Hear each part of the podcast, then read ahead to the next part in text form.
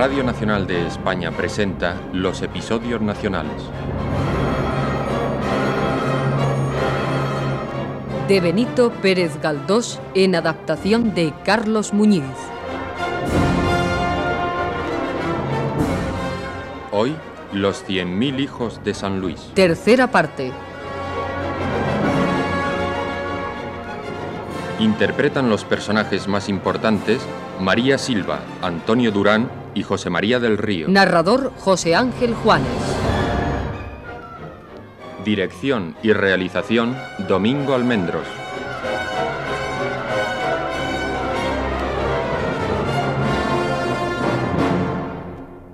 Genara permanecía sentada en el mismo lugar que ocupase al llegar a las Cortes, reunidas en San Hermenegildo. Toda Sevilla esperaba el regreso de la comisión que había ido a Palacio para convencer al rey de la imperiosa necesidad de que viajase con el gobierno hasta Cádiz. Era la única esperanza que cabía a la errabunda corte de escapar al avance de los cien mil hijos de San Luis, quienes, bajo el mando del duque de Angulema, más que avanzar hacia el sur, se limitaban a dar un paseo militar sin encontrar verdaderos obstáculos en su camino. Genara, que había visto entrar a Salvador Monsalud, le perdió enseguida de vista y por más que buscaba su rostro entre los cientos y cientos de personas que abarrotaban San Hermenegildo y que pugnaban por entrar aún para asistir a la segunda parte, la más dramática, de la sesión, no consiguió encontrarle. Junto a ella permanecía el marqués de Falfán de los Godos. No tendré más remedio que quedarme. No pensaría usted marcharse ahora que va a informar la comisión que ha ido a Palacio. Pronto sabremos la decisión de Su Majestad. Me importa un comino lo que haya decidido. Que le zurzan o que le maten. Pero, criatura, ¿qué le ocurre? ¿Está usted pálida, nerviosa? ¡Silencio! ¡Ciudadanos! Ya empieza a hablar el diputado. ¡Ciudadanos! Se le ha manifestado a Su Majestad la conveniencia de marchar a Cádiz y se ha negado sin más explicaciones. Se le insistió, se le insistió sobre la necesidad de que escuchase la voz de sus consejeros y de los representantes del pueblo, a quienes incumbía la salvación de la patria. Su Majestad se limitó a responder, he dicho, y nos volvió la espalda. Todos esos que gritan están pagados. No me has abandonado. Gracias, Salvador. ¿Decía usted algo, general? Eh, No, nada. Es que he vuelto a encontrar a alguien conocido. No queriendo su majestad ponerse a salvo y pareciendo a primera vista que quiere ser presa de los enemigos de la patria, es evidente que su majestad no está en pleno uso de sus facultades mentales. Es preciso, pues, considerarle en un estado de delirio momentáneo, en una especie de letargo pasajero que imponen la necesidad de aplicar el artículo 187 de la Constitución de las Cortes de Cádiz del año 12.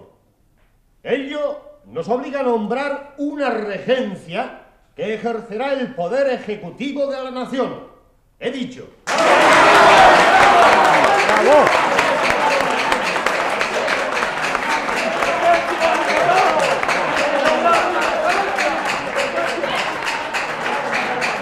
señor Marqués, qué lástima que este hombre no hable mal. ¿Cuánto crecería el prestigio del realismo si sus enemigos carecieran de talento? Señora, estamos en la Convención Francesa. Oiga usted esos gritos salvajes, esa coacción bestial de la gente en las galerías. ¿Van a nombrar ya la regencia? Antes votarán la proposición de Galiano.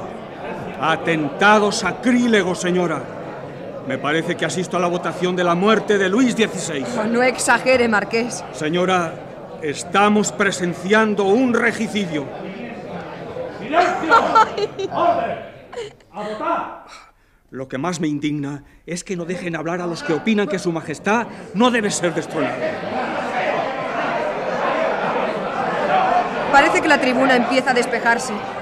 Señor Marqués, me parece que he visto lo suficiente. Se va usted, pero si falta lo mejor. Para mí lo mejor está afuera. Aquí no se respira. Adiós. Van a votar. Veremos quiénes son los que se atreven a sancionar con su nombre este horrible atentado. Me importa menos que un comino. ¿Qué quiere usted? Yo soy así. Dormiré muy bien esta noche sin saber los nombres de los que dicen sí. Pues yo no me iré sin saberlo. Quiero apurar el cáliz hasta el fin. Quiero ver remachar los clavos con que la monarquía acaba de ser crucificada. Pues que le aproveche a usted, marqués. Veo que ya se puede salir. Adiós, recuerdos a la marquesa. Anda, vamos, Mariana.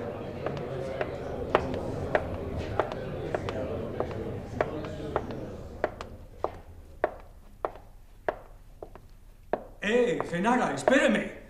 Señora, no se me escape. También yo me voy. La votación no es nominal. Esos pícaros han votado levantándose de su asiento. ¡Qué escándalo! Votar así un acuerdo tan grave. Sienten vergüenza y miedo. Ah, pero si es Monsalud. ¿Ha visto usted la sesión? Menuda farsa, ¿eh? Me parece que correrá sangre. Dios quiera que no. ¿Ve usted cómo se está mejor al aire libre que allí dentro? Al menos aquí no se oye vocear a esa gentuza. ¿Dónde se había metido, Monsalud? Me quedé cerca de la puerta. Dentro hacía tal calor que... ¿Dónde va, Salvador? Tengo que ver a un amigo junto a San Telmo. No voy en esa dirección, lo siento. ¿Y usted, Genara, dónde quiere que la deje? Oh, mil gracias, amigo mío. Pero me duele la cabeza y necesito respirar libremente y hacer algo de ejercicio. Mariana y yo nos iremos a dar una vuelta por la orilla del río. Eh, bueno, yo tengo prisa. Me voy. Señor Marqués. Adiós, eh, señora. Genara, ¿puedo llevarla en mi coche? Y yo voy hacia casa, donde me espera Andrea. Tengo entendido que pensaba ir de compras con una amiga. Pero a mí no me agrada eso de ir de tiendas. Deseo pasear un poco. Se lo agradezco mucho, pero no insista usted. Como guste. Vamos a casa.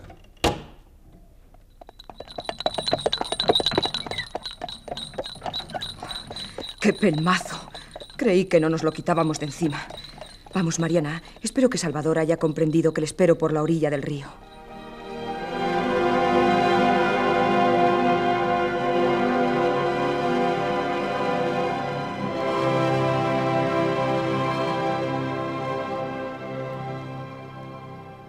Llegaron hasta el río, desandaron lo andado, fueron a las tiendas, recorrieron varias calles, pero no encontraron a Salvador por ninguna parte.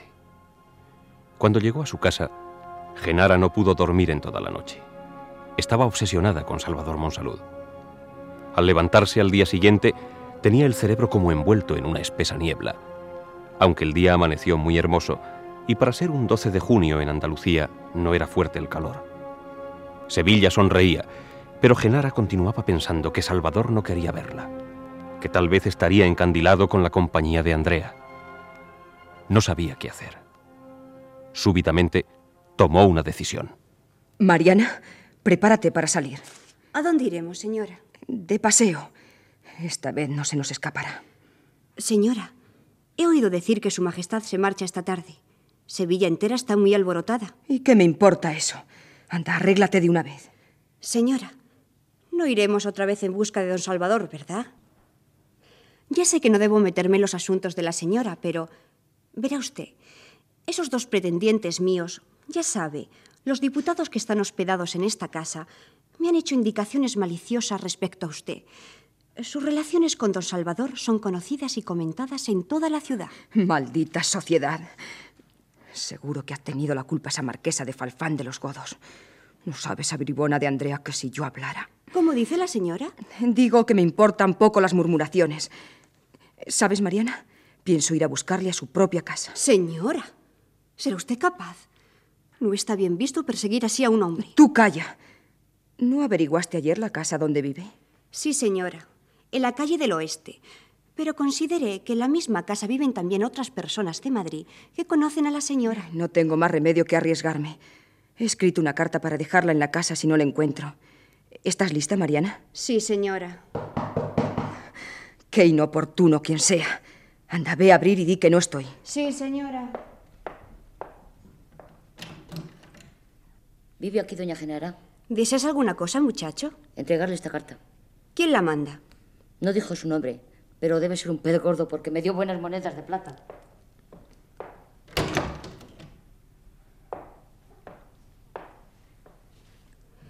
Señora, es una carta.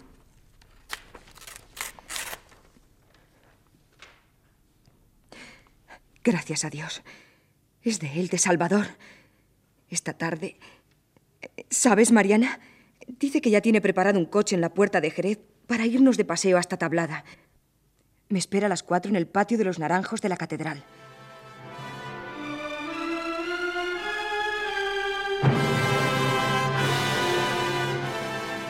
A las tres, Genara y su criada Mariana estaban ya en la catedral.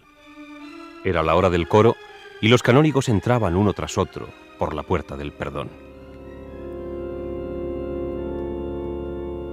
Allí tuvo una hora Genara para meditar profundamente. Pensaba en la santidad de la unión sancionada por la Iglesia y de los lazos matrimoniales cuando son acertados. Consideraba lo feliz que hubiera sido si no se hubiera equivocado en la elección de marido. También pasó por su mente el recuerdo de la infeliz Solita, a quien con sus engaños precipitó en los azares de un viaje absurdo. Pero esto duró poco. No pudo estar allí todo el tiempo que habría deseado, porque le daba vértigo el olor de las azucenas, y también porque la hora de la cita se acercaba. Cuando salieron al patio... ¿Qué es eso, Mariana? ¿No oyes? Señora, debe ser la revolución. No temas, mujer, no es para tanto. Vamos fuera a ver de qué se trata. No hay motivo para tanta alarma, Mariana. Ya ves, solo son curiosos que vienen a presenciar la salida de la corte. ¡Paso a su majestad! Vamos, señores, vamos. Apártense. Voy a cerrar la puerta.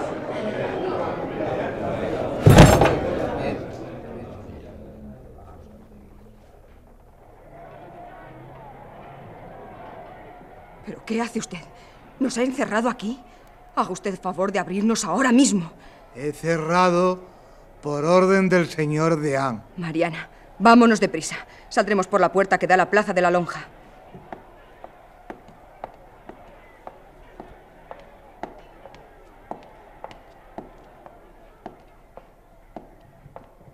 De orden del señor Deán. Malditos sean todos los deanes. Ábranme. Quiero salir.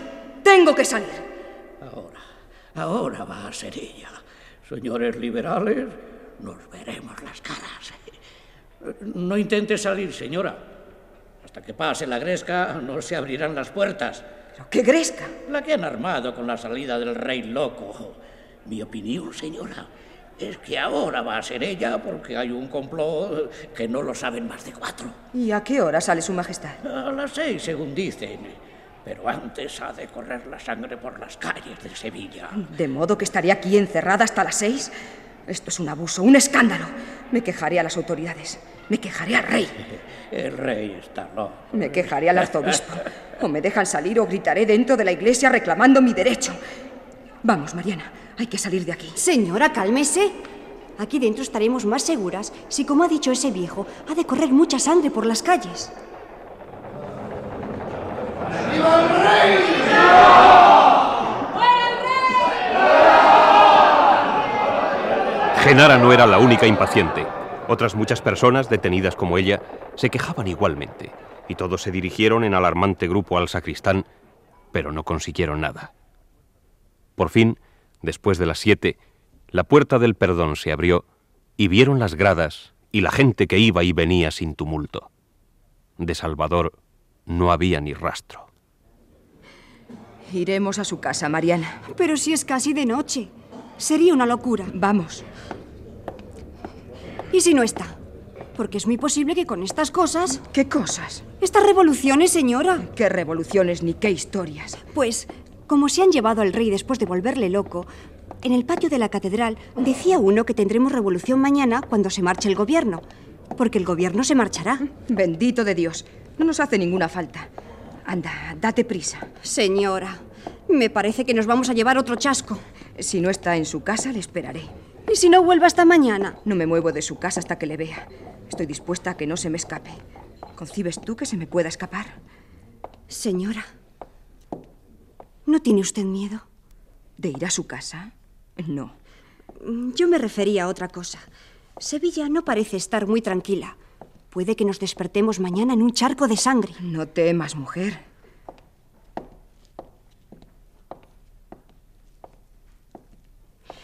Es esta la casa? Aguarda. Ahora no hay ya gran prisa. Ya le tengo cogido. Esta vez no se me escapará.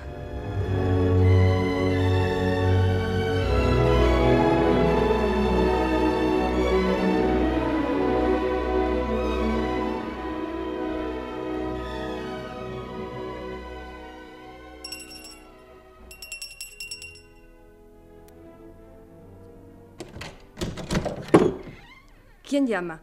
¿Qué desean ustedes? Queremos hablar con don Salvador Monsalud. El señor Monsalud no está en casa. Pues tengo que hablarle precisamente esta noche y le esperaré. Se trata de un asunto muy urgente. Mm, está bien. Pasen ustedes.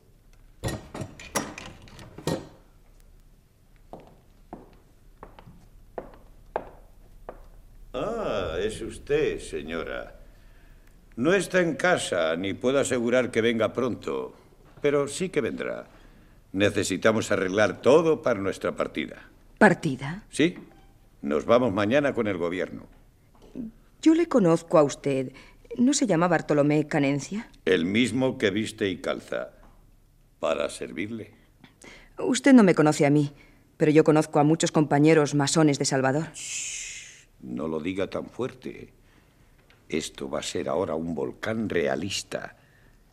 ¿Quién se atreverá a quedarse aquí después de que se marchen los ministros? En cuanto desaparezca el gobierno que obstruye el cráter, vomitará fuego y horrores. Pobre Sevilla. No ha querido oír mis consejos, los consejos de la experiencia, señora. Y dígame, ¿hace mucho que salió Salvador de aquí? Esta tarde salimos juntos. Él se quedó en las gradas de la catedral donde tenía una cita y yo seguí hacia el alcázar para asistir a la salida de Su Majestad. Luego nos encontramos de nuevo a eso de las siete. Parecía disgustado, sin duda porque no hubo tal cita. Después salió a ver a Calatrava diciendo que volvería para arreglar el equipaje. Y aquí me tiene usted arreglando el mío, señora, para lo que se le ofrezca mandar. Si desea algo en Cádiz. Yo también pienso ir a Cádiz. ¿Usted también? Oh, bueno es que vayan todos, para que se haga con solemnidad el entierro de la Constitución. Allí nació, señora, y allí le pondremos la mortaja, que todo lo que nace ha de perecer. ¿Y es seguro que el gobierno marcha mañana? Sí, segurísimo. No puede ser de otra manera. ¿Por tierra? Por agua, señora. Los ministros y diputados marchan en el vapor. ¿Y usted y Salvador van también en el vapor? Iremos donde podamos, señora, aunque sea en globo, por los aires. En fin, eh, con su permiso seguiré arreglando mis maletas. Señor, ¿no sería mejor que nos marchásemos a casa? De ninguna manera. Aquí nos quedamos.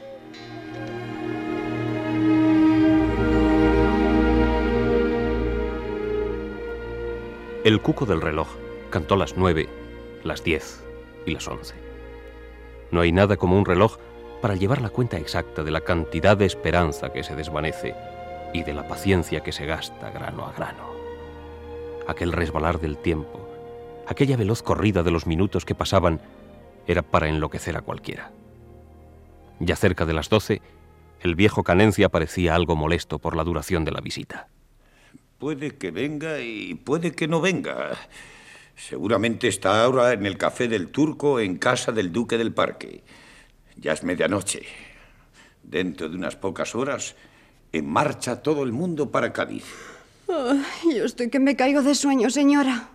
Con su permiso voy a echar una cabezadita. Eh, no crea que yo también. Eh, de todas maneras, si se marcha mañana, debe venir a arreglar su equipaje, ¿no le parece? Es muy posible, señora. En caso de que quiera usted marcharse, puede dejarme con toda confianza el recado que guste, que yo se lo daré en cuanto le vea. Gracias. Le diré que ha estado aquí. Aunque usted no me ha dicho su nombre, yo creo conocerla ya. ¿No es la señora marquesa de Falfán de los Godos? Sí, señor. Soy la marquesa. Fiada en la discreción de usted, me he aventurado a esperar aquí en hora tan impropia. Y bien fiada, señora, que Canencia es una tumba y además un amigo fiel de ese excelente joven. Y como le debo no pocos beneficios, a la amistad se une mi gratitud. Es muy posible que él no pueda verla a usted esta noche, Estará muy ocupado y sin duda el viaje de mañana trastorna sus planes. Ah, ahora que recuerdo, eh, me dijo que pensaba despedirse de usted por la noche en casa de doña María Antonia. Sí, eh, así pensábamos, pero no ha podido ser.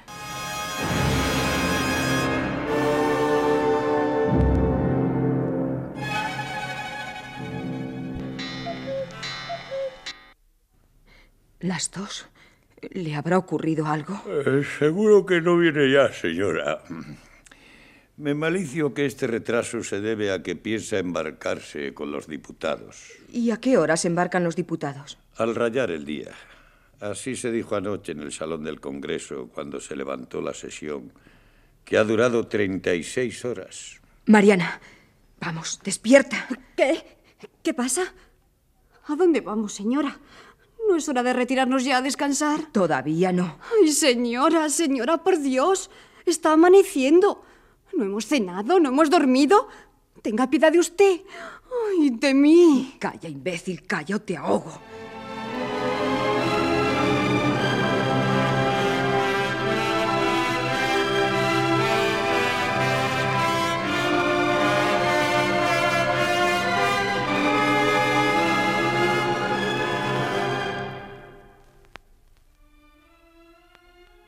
Cuando salieron amanecía, y una multitud de hombres de mal aspecto vagaba por la calle.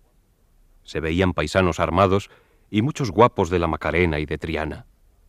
Mariana tenía miedo, pero no Genara, que pensaba dirigirse al río. Cuando llegaron a la puerta de Triana, vieron la chimenea del vapor que despedía humo. Eh, si esos barcos de nueva invención humean al andar, quiere decir que el barco se marcha ya. Déjeme usted pasar, señor oficial. Vamos a embarcarnos. Está bien. Puede pasar a la orilla.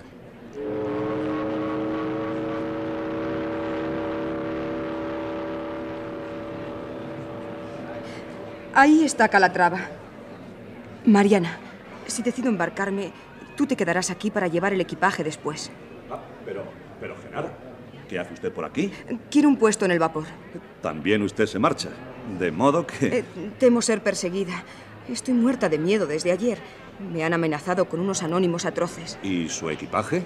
He preparado lo más preciso. El viaje es corto. Mi criada se queda para arreglar lo que dejo aquí. También nosotros dejamos nuestros equipajes porque no caben en el vapor. Irán en aquella goleta. ¿Me hace usted un sitio, sí o no? ¿Un sitio? Eh, sí, sí, señora. Dejando el equipaje. El gobierno ha fletado el buque. Puede usted venir. Es usted un hombre expeditivo. No sabe cuánto se lo agradezco. Ya no puede tardar. Y esta vez no podrá escapar. A no ser que se tire al agua, señora. Y no digas andeces. ¿Y si no se embarca? Todavía no ha venido. Vendrá. Tiene que venir. Anda, pregunta a ese caballero si está por ahí el duque del parque. Caballero, ¿el señor duque del parque no va a Cádiz? El señor duque no se ha atrevido a votar el destronamiento. ¿Y eso qué quiere decir? Que los que no votaron no se creen en peligro y seguirán en Sevilla. Ya lo ha oído, señora. ¿De modo que su excelencia? No tengo noticia de que se embarque con nosotros. Ni su secretario tampoco. Venga usted, Genara. Vayamos a cubierta. Entre usted, amigo, entre usted. Es que aún tengo que decir algo a mi criada. ¿No se decide usted a embarcarse? Pues, eh, en efecto, sí. No estoy decidida aún. Vaya, vaya usted. De acuerdo.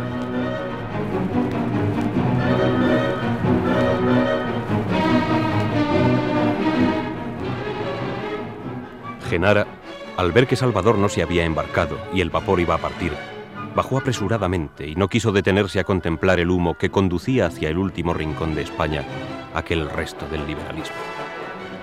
Partieron Canga Argüelles, Calatrava, Beltrán de Lis, Salvato, Galeano y otros muchos que no eran diputados. Al mismo tiempo oyó las campanas echadas al vuelo en señal de que Sevilla había dejado de pertenecer al gobierno constitucional.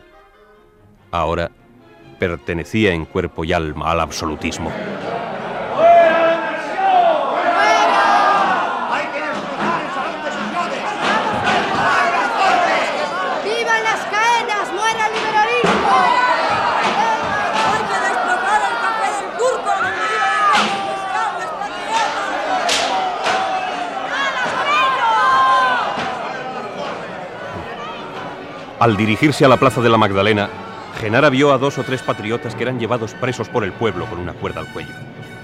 Uno de ellos era Canencia, que le dirigió al pasar una mirada suplicante. Pero Genara no hizo caso y siguió, casi arrastrando a su criada que apenas podía tenerse en pie, y menos seguirla, llegó a casa de Falfán de los Godos. Señora, no me extrañaría que esa gente mal educada fuese la causa de ese aspecto alterado que trae usted. Se están cometiendo toda clase de atropellos en esta desgraciada ciudad. No es eso, no. Si no me ha pasado nada. Pues su rostro indica desasosiego, agitación. Es verdad. Pero... Está usted muy intranquila. ¿Intranquila? No. Estoy furiosa. ¿Y por qué está furiosa? ¿En qué puedo servirla? Yo sé que está aquí. ¿Quién? ¿Quién? Será preciso que yo hable, que lo diga todo. Señora, no comprendo una palabra. Llame usted a la señora marquesa y quizá ella me comprenda. Andrea no está en casa. Ha ido a casa de doña María Antonia. Precisamente, allí está. La señora doña María Antonia se puso anoche mala y mi esposa fue a acompañarla un ratito. A las diez estaba de vuelta. ¿A las diez? Sí. Pero sin duda hoy se agravó esa señora, porque al amanecer vinieron a buscar a Andrea. Y allá está otra vez. ¿Encuentra usted en esto algo de extraño? No, señor, nada. ¿Y dónde vive esa doña María Antonia? En la calle que sale a la puerta de Carmona, número 26. Pero oiga, ¿se va usted sin explicarme el motivo de su visita, de su agitación? Sí, señor, me voy. Pero... Adiós, Marqués.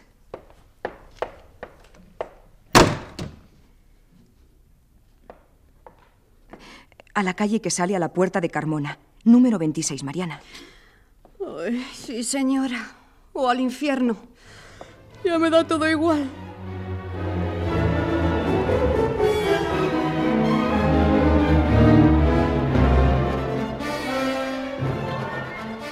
Mariana, que conocía muy bien Sevilla, llevó a Genara hacia la puerta de Carmona.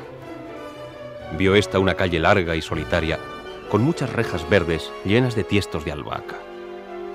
Una fila de casas de fachada blanca, iluminadas por el sol, y otra línea de casas en la sombra. Buscaba el número 26 cuando sintió pisadas de caballos. Delante de ellas abrióse una gran puerta y salieron tres hombres a caballo. Uno de los jinetes era él, Salvador Monsalud.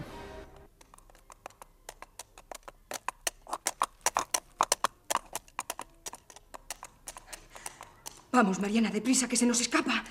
¡Ladrones! ¡Ladrones! ¿Qué dice, señora? ¿Se ha vuelto loca?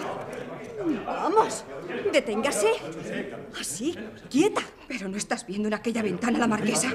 La muy... Oh, ¡Satanás! ¡Satanás! ¡Oídme! ¡Esos jinetes que se escapan! ¡Corred! ¡Corred tras ellos que se escapan! Los patriotas, los más malos de todos, los ateos, los blasfemos, los republicanos, los masones, los regicidas, los enemigos del rey, los que querían matarle. ¡Corred! ¡Cogerles! Yo tengo dinero. Mil duros al que los coja. En nombre de la religión. En nombre de las caenas. Vamos, vamos tras ellos. Que se escapan. Se ha desmayado. ¡Ay, Dios mío! ¡Señora! ¡Vuelvan, sí, señora! ¡Señora! ¡Señora!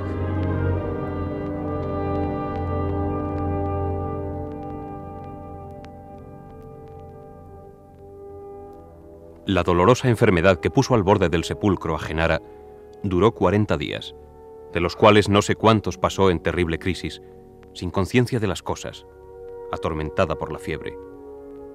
Cuando salió del peligro se hallaba en tristísimo estado, sin memoria, sin fuerzas, sin belleza. Aquella enfermedad, sin embargo, no le hacía desistir de sus planes. Me han ocurrido tantos desastres porque he sido una tonta. Pero ahora... Ahora yo me juro a mí misma que moriré o he de atraparle.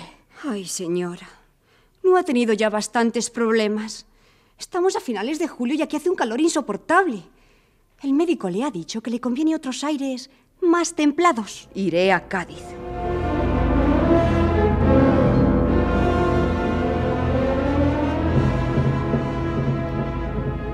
Los franceses se habían establecido ya en Sevilla, donde reinaba un orden perfecto.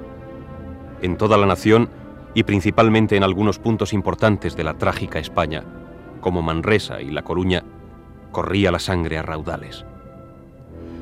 Pero los ejércitos de ambas naciones no habían empeñado ninguna lucha verdaderamente marcial y grandiosa. El nuestro se desbandaba como un rebaño sin pastores y el francés iba ocupando las ciudades desguarnecidas y dominando todo el país sin trabajo y sin heroísmo. Era aquel ejército, como su jefe, leal y sin genio. Un ejército apreciable, compuesto de cien mil buenos sujetos que no conocían el saqueo, pero tampoco la gloria.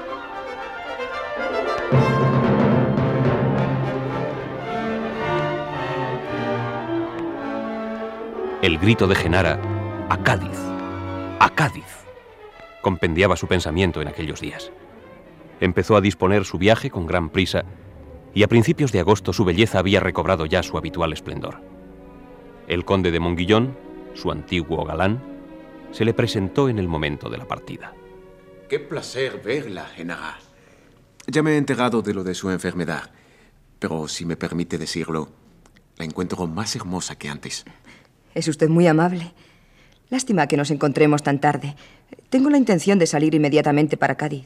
También yo marcho a Cádiz, así que podré acompañarla. Eh, ¿Cuál es la razón de que vaya a ese foco de traición? Un hombre que antes poseía mi confianza, administrando los bienes de mi casa.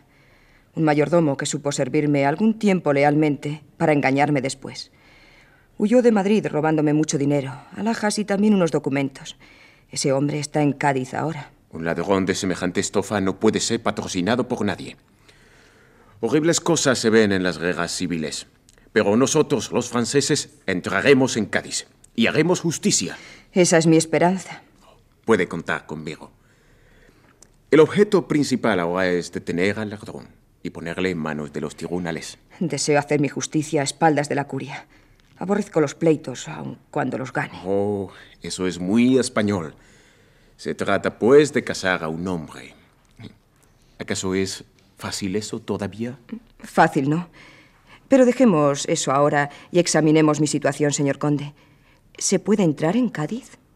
Es muy difícil, señora. Sobre todo para los que son sospechosos al gobierno liberal. ¿Y por mar? Oh, ya sabe usted que en la bahía tenemos nuestra escuadra. ¿Cuándo tomarán ustedes la plaza? Pronto. Esperamos a que venga Su Alteza para forzar el sitio. ¿Y podrán escaparse los milicianos y el gobierno? Eso es difícil saberlo. Ignoramos si habrá capitulación. No sabemos el grado de resistencia que presentarán los insurgentes. Oh, ustedes, los realistas, no sirven para esto. Si Napoleón estuviera aquí, amigo mío, mañana, mañana mismo, sería tomada por asalto esa ciudad rebelde y pasados a cuchillo los insensatos que la defienden. Oh, me parece demasiado pronto. En fin, comprendo su impaciencia. Cuando alguien ha sido expoliado como yo, no pueden aprobarse estas dilaciones que dan fuerza al enemigo. Señor conde, es preciso entrar en Cádiz. Qué admirable temperamento. Eso, eso es precisamente lo que me atrae de España. Ese ardor que se pone en todas sus cosas. Si de mí dependiera, esta tarde mismo mandaría dar el asalto. Sorprendería a la guarnición, encarcelaría a los diputados y a las cortes y pondría en libertad al rey. Eso ya no me importa tanto. Yo entraría al asalto, sorprendiendo a la guarnición. Dejaría a los diputados que hicieran lo que se les antojase y mandaría al rey a paseo. Señora. Buscaría a mi hombre. Revolvería todos los rincones, todos los escondrijos de Cádiz hasta encontrarle. Y después que le hallara. ¿Qué?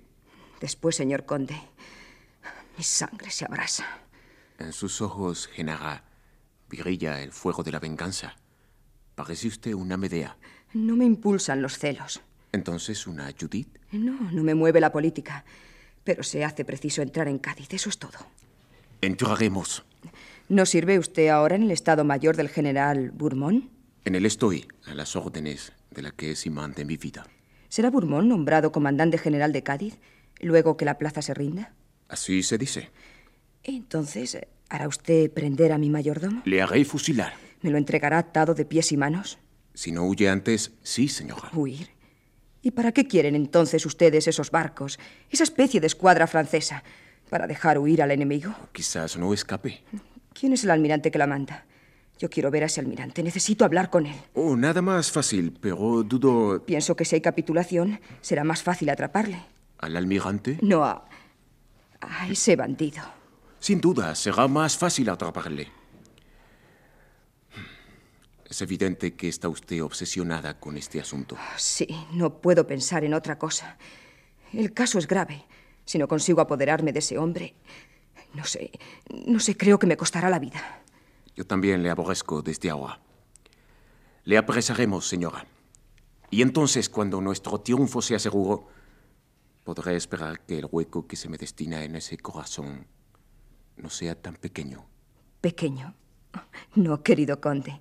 Entonces tendrá todo mi corazón. Oh, es usted. Son los primeros tiros de las baterías que se han armado para atacar al Trocadero. ¿Y esas bombas van a Cádiz? ¿Al Trocadero, sí? ¿Y qué es eso? Un fuerte que está en medio de las magismas. ¿Quién ocupa ese fuerte? Los liberales. Son muchos. 1500. ¿Paisanos? Y milicianos también. Morirá mucha gente. Eso es lo que deseamos. Ahora parece que siente usted pena por ellos. La verdad, no me gusta que muera gente. A excepción de su enemigo. Ese. Pero estará en el trocadero. Oh, quién sabe. ¿Por qué se alarma ahora? Necesito ir al trocadero. Pero, señora. Quiero ir al trocadero. Eso mismo deseamos nosotros y para conseguirlo enviaremos por delante algunos centenares de bombas. ¿Bombas? Dios mío, bombas.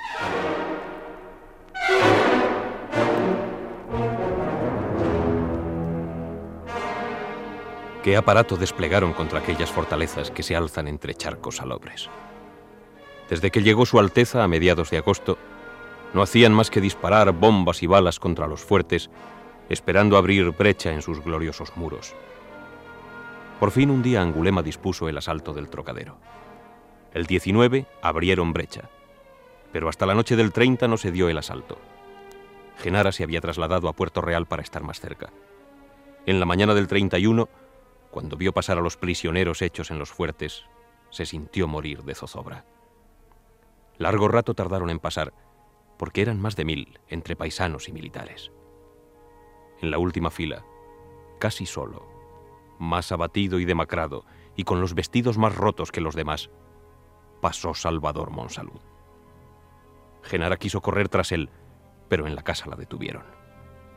Cuando se tranquilizó un poco, empezó a hacer planes pero comprendió que no sería fácil conseguir su libertad. El conde de Monguillón fue a verla unos días después. Oh, cuánto me alegro de verle. Si usted no viene pronto, señor conde, me hubiera muerto de pena. Mi querida señora, el momento de que me entregue su corazón ya está cercano. Pronto, muy pronto, libertaremos a su majestad, el rey de España, y enterraremos en Cádiz. El sol de ese día, señora, brillará alegremente sobre toda España y especialmente sobre nuestros corazones. mi estimado amigo, no diga usted tonterías. Sí. Sí, no se sorprenda y escuche usted lo que voy a decirle. Ya he encontrado al hombre que buscaba. ¿Dónde? ¿Cómo? ¿Ese malvado? No es un malvado. Pero ¿no me dijo que le había robado sus alhajas? No es ese, por Dios. ¿Cuándo entenderá usted las cosas al derecho? Siempre que no se me expliquen al revés. He encontrado a ese hombre. Creo que durante el viaje hacia aquí también le hablé de un fiel criado al que mandé delante de mí. Ah, sí, para observar los pasos del ladrón. ¿Entró por fin en Cádiz y descubrió al ladrón? Vayamos por partes. Ese fiel criado tiene el defecto de ser algo patriota.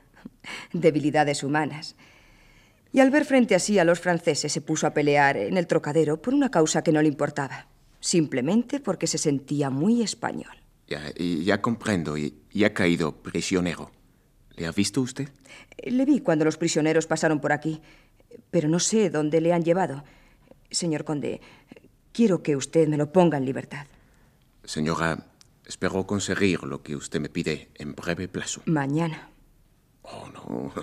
Será preciso esperar más tiempo. Es preciso que le pongan en libertad mañana mismo. Oh, señora, usted somete mi amor a pruebas demasiado fuertes. Dejemos a un lado el amor y hablemos como amigos. Esa persona le interesa tanto que no puede esperar a que concluya la guerra, dando yo mi palabra de que será bien atendido. No basta eso.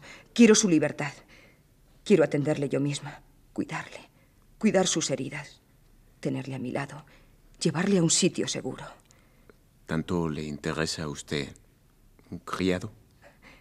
No es mi criado.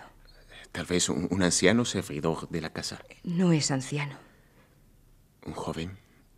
Eh, Supongo que no será el ladrón. Ni me acordaba del ladrón ahora. ¿Abandona usted la empresa de detener y castigar a ese miserable? La abandono, sí. Qué inconstancia. Yo soy así. Pero ese... ese otro... ¿Le interesa a usted tanto? Muchísimo. Entonces, señora, he padecido una equivocación. Si cree que le amo, sí. La equivocación no puede ser más completa.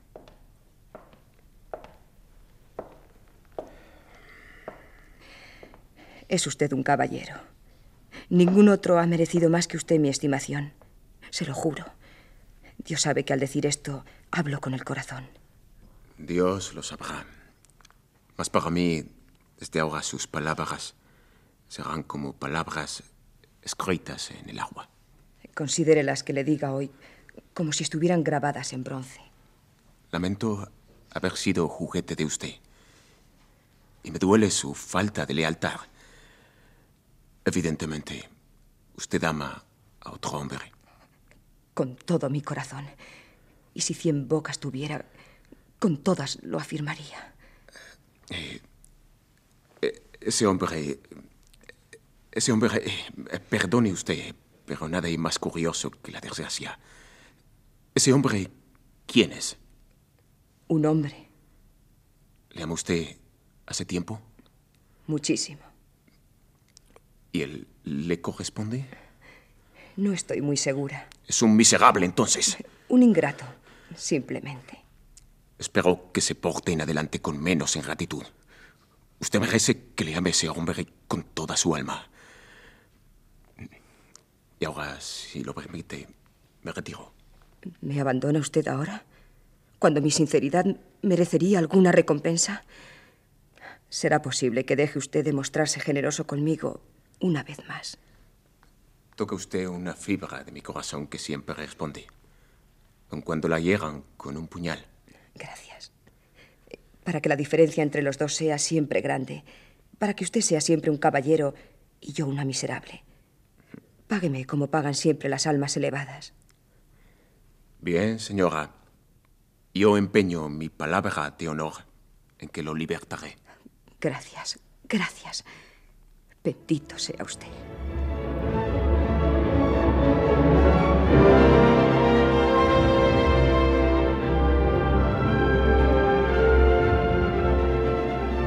Casi todo septiembre lo pasaron Angulema y las cortes en dimes y diretes. Mil recados atravesaban la bahía en un bote. Callaban los cañones para que hablaran los parlamentarios. Montguillón visitó a Genara el 12 para informarle sobre su prisionero. Está sumamente abatido y melancólico. Se ha negado a recibir los auxilios pecuniarios que le ofrecí de parte suya, pero se ha mostrado muy agradecido.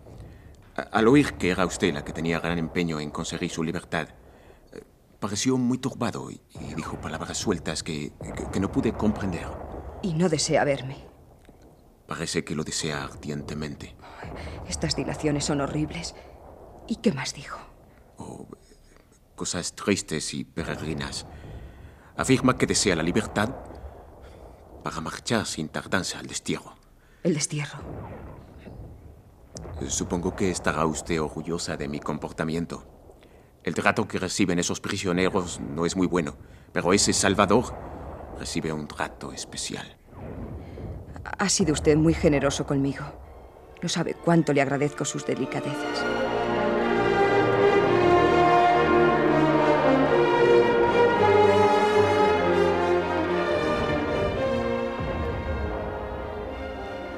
Interrumpidos los tratos por la terquedad de las cortes, tomó de nuevo la palabra el cañón, y el día 20 fue ganado por los franceses el castillo de Santipetri. Después de este hecho de armas, Angulema habló fuerte a los tenaces liberales, amenazándoles con pasar a cuchillo a toda la guarnición de Cádiz si Fernando VII no era libertado. El 26 se sublevó contra la Constitución el batallón de San Marcial y la Armada francesa bombardeó Cádiz. No era posible mayor resistencia y la Constitución moría como había nacido, entre espantosa lluvia de balas, saludada en su triste ocaso, como en su oriente, por las salvas del ejército francés. El 29, Monguillón visitaba de nuevo a Genara. El duque ha resuelto poner en libertad a todos los prisioneros de guerra. Pero... ¿Pero qué? Ha dispuesto que sean entregados a las autoridades españolas los individuos que en Cádiz desempeñaban comisiones políticas. Salvador desempeñaba alguna. Desgraciadamente se tienen de él las peores noticias. Se dice que había recorrido los pueblos alistando gente por orden de Calatrava, que recibió órdenes de Mina para asesinar franceses y que había organizado partidas de gente que a su paso de Sevilla a Cádiz insultaron a su majestad. Eso es falso, falso, mil veces falso. Ha llegado al puerto de Santa María el señor don Víctor Sáez, secretario de Estado. ¿Por qué no le ve usted? No quiero nada con hombres de esa calaña. Oh, señor conde, si mi prisionero es entregado a la brutalidad de las autoridades españolas, sedienta soy de sangre y de venganza, sospecharé que usted me hace traición. Todavía, señora, no sabe usted quién soy yo. De todas formas, visitaré a Saez. Es bueno tener amigos hasta en el infierno.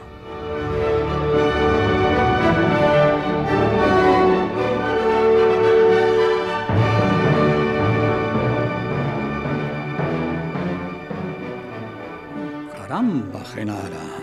Eh, buen día escogido usted para visitarme. Hoy, primero de octubre, es día solemne para los españoles. Su Majestad don Fernando, ese ilustre mártir de los excesos revolucionarios, ya está libre. ¿Ya? Sí, hoy nos lo entregan.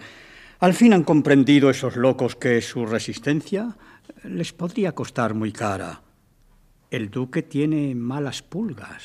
España y el mundo están de enhorabuena. Pero para que se completara la dicha, convendría que tantas y tan graves heridas nos ensañasen con la venganza y la crueldad del partido vencedor, y que un generoso olvido de los errores pasados inaugurase la aventurosa era que hoy comienza. Sí, así será, señora.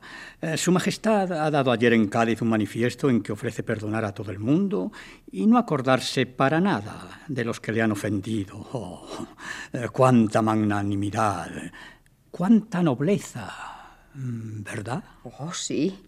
Conducta digna de un descendiente de cien reyes, digna de quien da el perdón y del pueblo que lo recibe. Si Fernando cumple lo que promete, será grande entre todos los reyes de España. Lo cumplirá, señora. Lo cumplirá. Bueno, pero, eh, pero debemos apresurarnos. Eh, está a punto de desembarcar Su Majestad y, y no quiero perderme tan maravilloso espectáculo. Eh, ¿Viene usted? Encantada.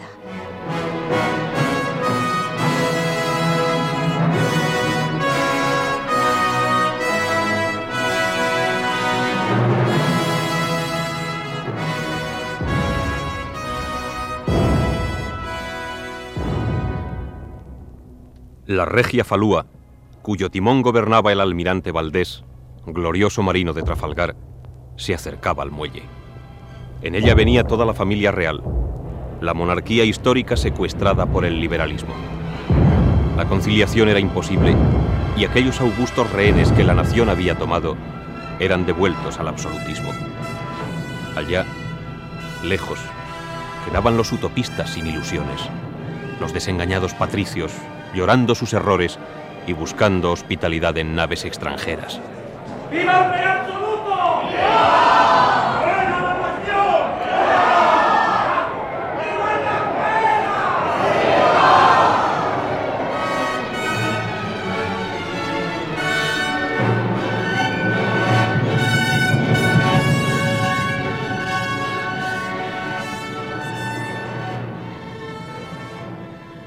Vengo de Cádiz. Dispénseme usted si no he podido servirla más pronto. Trae noticias de mi hombre, conde. Solo vengo a besar su mano. Y ahora, señora, todo se ha acabado entre nosotros. Mi deber está cumplido y mi obligación es perdonar, pagando las ofensas con beneficios. Ni un momento he dudado de su hidalguía. A veces tropezamos en la vida con el bien y pasamos sin verlo. Señor conde, mi gratitud será eterna. No, no quiero gratitud. Es un sentimiento que no me gusta recibirlo, sino darlo. Pensará usted, alguna vez en mí. Tenga por cierta mi amistad y mi estimación más hondas y sinceras. Todo está hecho conforme a sus deseos. Bendito sea el momento en que nos conocimos. Señora, su prisionero está sano y salvo a bordo de la corbeta Tisbe, que parte esta tarde para Gibraltar. ¿Cómo lo ha conseguido usted? Le saqué anoche furtivamente de los dominicos y le embarqué esta mañana. Ya no corre peligro alguno. Está bajo la salvaguardia del noble pabellón inglés. Gracias, gracias. No me lo agradezca. También lo he hecho porque creo cumplir un deber de conciencia arrancando una víctima a los feroces ministros del rey de España. Pero no ha ofrecido su majestad en su manifiesto de Cádiz perdonar a todo el mundo. Palabras de rey prisionero. Las palabras del déspota libre son las que rigen ahora. Su majestad ha promulgado otro decreto que es la negra bandera de las prohibiciones, un programa de sangre y exterminio. Innumerables personas han sido condenadas a muerte. ¡Qué infamia! Pero, en fin, al menos él está a salvo. Sí. Y sabe que yo... Oh, Dios mío. Estoy loca de alegría. Ahora sí que no se me puede escapar. Sabe que a usted lo debe todo y espera abrazarla pronto. ¿Cómo? Muy fácilmente. He pedido otro pasaporte para doña Genara de Barahona. Oh, ¿Es posible que haya llegado usted a tanto, amigo mío? Puede embarcarse esta tarde antes de las cuatro a bordo de la Tisbe. Aquí está la orden, firmada por el almirante inglés. Me la ha dado junto con las que ponen a salvo a los exregentes Ciscar y Valdés, impíamente condenados a muerte por el rey. Soy feliz. Soy feliz y todo se lo debo a usted. Qué admirable conducta. Es mi venganza, Genara. Prepárese usted. A las tres y media vendré a buscarla para llevarla a bordo del bote francés que me han facilitado dos guardiamarinas parientes míos.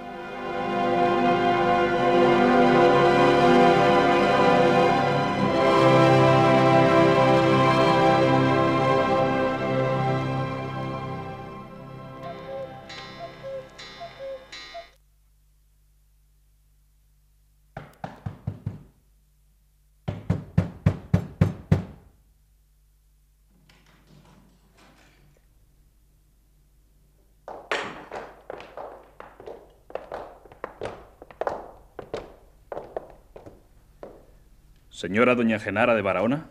Yo soy. Dese presa. Yo presa. Yo. ¿De orden de quién? De orden del excelentísimo señor don Víctor Sáez, ministro universal de su majestad. ¡Malditos cobardes! Venid, venid a cogerme. Este candelabro, al primero que se acerque se lo rompo en la cabeza. ¡Toma, maldito! ¡Sangre! ¿No queréis sangre? Pues tomad sangre. ¡Sangre! ¡Sangre! ¡Sangre! ¿Así perdona el rey? ¡Sangre! ¡Sangre! ¡Sangre!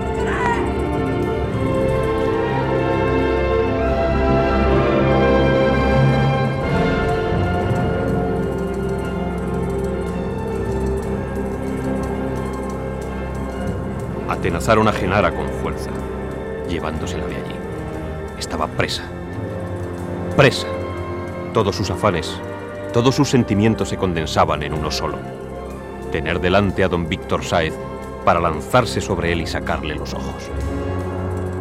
Por el camino, sintió el disparo de la corbeta inglesa que se hacía a la mar, llevándose al hombre que más quería en el mundo, al único que había amado de verdad.